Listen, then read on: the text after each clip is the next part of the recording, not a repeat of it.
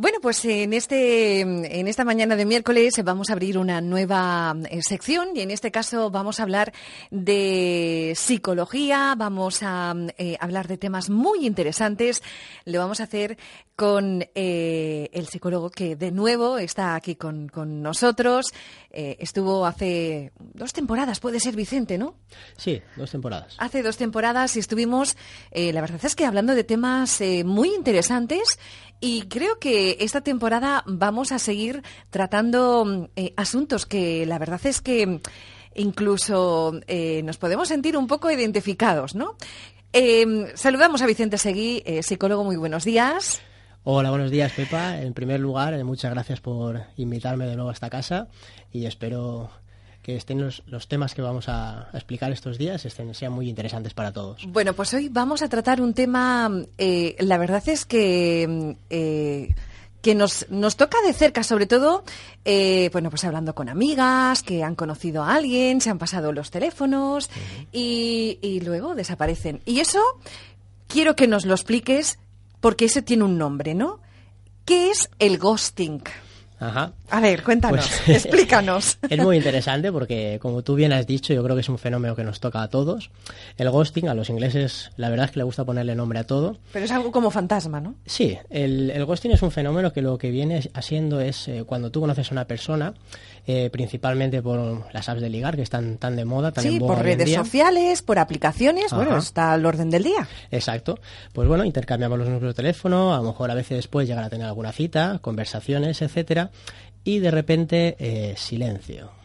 Mensajes en visto, no te contesta. Angustia decir, hoy ¿qué pasa aquí, no? Ajá, Esa sensación de decir, ¿qué pasa? Y todo ello eh, sin ninguna explicación previa. Digamos que esto se podría traducir como hacer el fantasma, ¿vale? Y es un término que ha ido ganando popularidad en los últimos años gracias a todo el tema de redes sociales y las apps para ligar. ¿Y es algo nuevo esto? En realidad no porque siempre, siempre ha existido, ¿vale? Lo que pasa es que ahora sí que es verdad que con el fenómeno de las apps ha emergido eh, esta manera de, de, actuar, ¿no? Ha ganado importancia. Sí que es verdad que persona a persona es un poco más complicado, pero tampoco podríamos decir que no existiese antes. ¿Y por qué sucede esto? Vamos a ver, vamos a adentrarnos un poquito en el origen de, ese problema. ¿Por qué sucede esto? Vale, yo creo que en primer lugar el tema de estas aplicaciones eh, es importante saber que favorecen este tipo de dinámicas.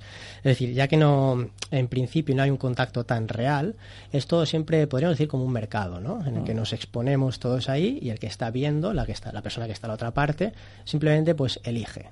Lo que más le gusta, lo que menos me gusta. ¿Qué sucede con este? Que a veces, o muchas veces, la intimidad, la empatía entre estas dos personas no se ve reforzada, con lo cual es más fácil eh, soltar la relación y, digamos, eh, desaparecer. También puede ser que a nivel individual eh, la persona que practica el ghosting, es decir, esta conducta de desaparecer, pueda tener puntualmente pues, eh, miedos al conflicto, a evitar enfrentamientos o simplemente situaciones incómodas en las que por lo que sea no le hemos terminado a lo mejor no es totalmente sincero. También puede ser, exacto. No le hemos terminado de convencer y en vez de decírnoslo eh, claramente, pues prefiere no actuar y simplemente desaparecer. Entonces, ¿se puede establecer un perfil fantasma? En ese sentido, yo creo que no sería adecuado, porque creo que es algo que unas veces has estado en un lado, o podemos estar en un lado, y otras veces podemos estar en el otro. Entonces yo creo que establecer un perfil de personas que siempre actúan así sería incorrecto e inexacto. Es complicado, ¿no? Exacto. Yo diría que em, podríamos hablar más bien de situaciones temporales y o personales, concretamente hablando. Y también es verdad que nunca sabemos realmente qué pasa por la mente de la otra persona, qué le está sucediendo para haber actuado así. ¿Y, qué efectos tiene el ghosting en la persona que lo sufre? Porque lo sufre. exacto. has hablado muy bien ahí, lo sufre. Lo sufrimos, yo creo, ¿no? Creo que todos hemos pasado. todos hemos tenido esta experiencia. Si pudiéramos contar.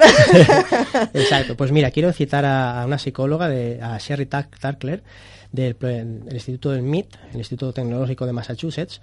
Y bueno, más o menos lo que dice es que esto tiene serias consecuencias porque cuando nos tratan como si pudiéramos ser ignorados, empezamos a pensar que eso está bien. Y también empezamos a tratarnos a nosotros mismos como personas que no han de tener sentimientos. Es decir, al mismo tiempo también eh, tratamos a los demás como personas que no tienen sentimientos. Y en este, en este contexto lo que empieza a suceder es que desaparece la empatía, un poco lo que estábamos comentando antes. ¿no? En definitiva, para resumir, esto tiene consecuencias de daño en nuestra propia autoestima y una deshumanización eh, progresiva de las relaciones. Eso es muy curioso y, una nota también a tomar, a tomar en cuenta. Em, ¿Cómo podemos eh, actuar ante una situación de ghosting eh, como víctimas, no? Yo creo que ¿Cómo lo podemos mm, afrontar? ¿Cómo podemos llevarlo? Sí, bueno, sobrellevarlo. Sobrellevarlo, exacto. Bien, muy bien. Vale, yo creo que en primer lugar eh, debemos recordar que porque alguien no quiera compartir tiempo con nosotros, mm, no significa que seamos menos válidos o menos personas o menos nada. Entonces, en este sentido, cabe recordar, eh, hacer un trabajo de autoestima y recordarse las cosas que uno tiene buenas, positivas, las características que uno puede aportar. También yo creo que en este sentido es, es bueno expresar eh, el desacuerdo en la forma de trato recibido. Es decir, enviarle un mensaje, decirle, me parece muy mal que, que no me contestes o que me ignores dejárselo claro, ¿no? Eh, ¿Cómo lo estás pasando en esos momentos? Siempre hay que puntualizar de una manera asertiva y correcta. Mm. Porque lo que buscamos aquí... Con educación y sin faltar el respeto, claro. Exacto. Lo que buscamos aquí no es intentar continuar la relación, sino simplemente eh, cuando una persona nos ha soltado, es decir, ha soltado esta relación y ha decidido no continuar con ella, a lo que nuestra responsabilidad es soltar también esa relación. Y una cosa que suele ayudar bastante es enviar ese tipo de mensajes tú te quedas tranquilo y dices, bueno, pues esto ha terminado, lo cerramos aquí y yo voy a continuar. Este mensaje puede ayudar a cerrar, de manera que si se queda todo como en no me ha contestado, etcétera, etcétera, siempre nos queda como un pequeño resquemor, ¿no? Y esto no ayuda a superar este pequeño duelo, que podríamos decir. Muy interesante. Bueno, pues hoy hemos hablado un poquito de lo que es este concepto y de lo que seguro que muchos oyentes se van a sentir identificados, que es el, ghosting. Eh, supongo que la semana que viene trataremos otro tema, pero toda la gente que nos está escuchando y que a lo mejor quiere hacerte alguna consulta, ¿dónde te pueden encontrar, Vicente? Pues pueden encontrarme a mí y a mi compañero Nico Aros en la calle Martínez de Campo 18, segundo B, teléfono 630-659166 y en redes sociales arroba vise psicología, V-I-S-E, psicología todo junto. Muy bien, pues hasta la semana que viene. Hasta la semana que viene, ha sido un placer.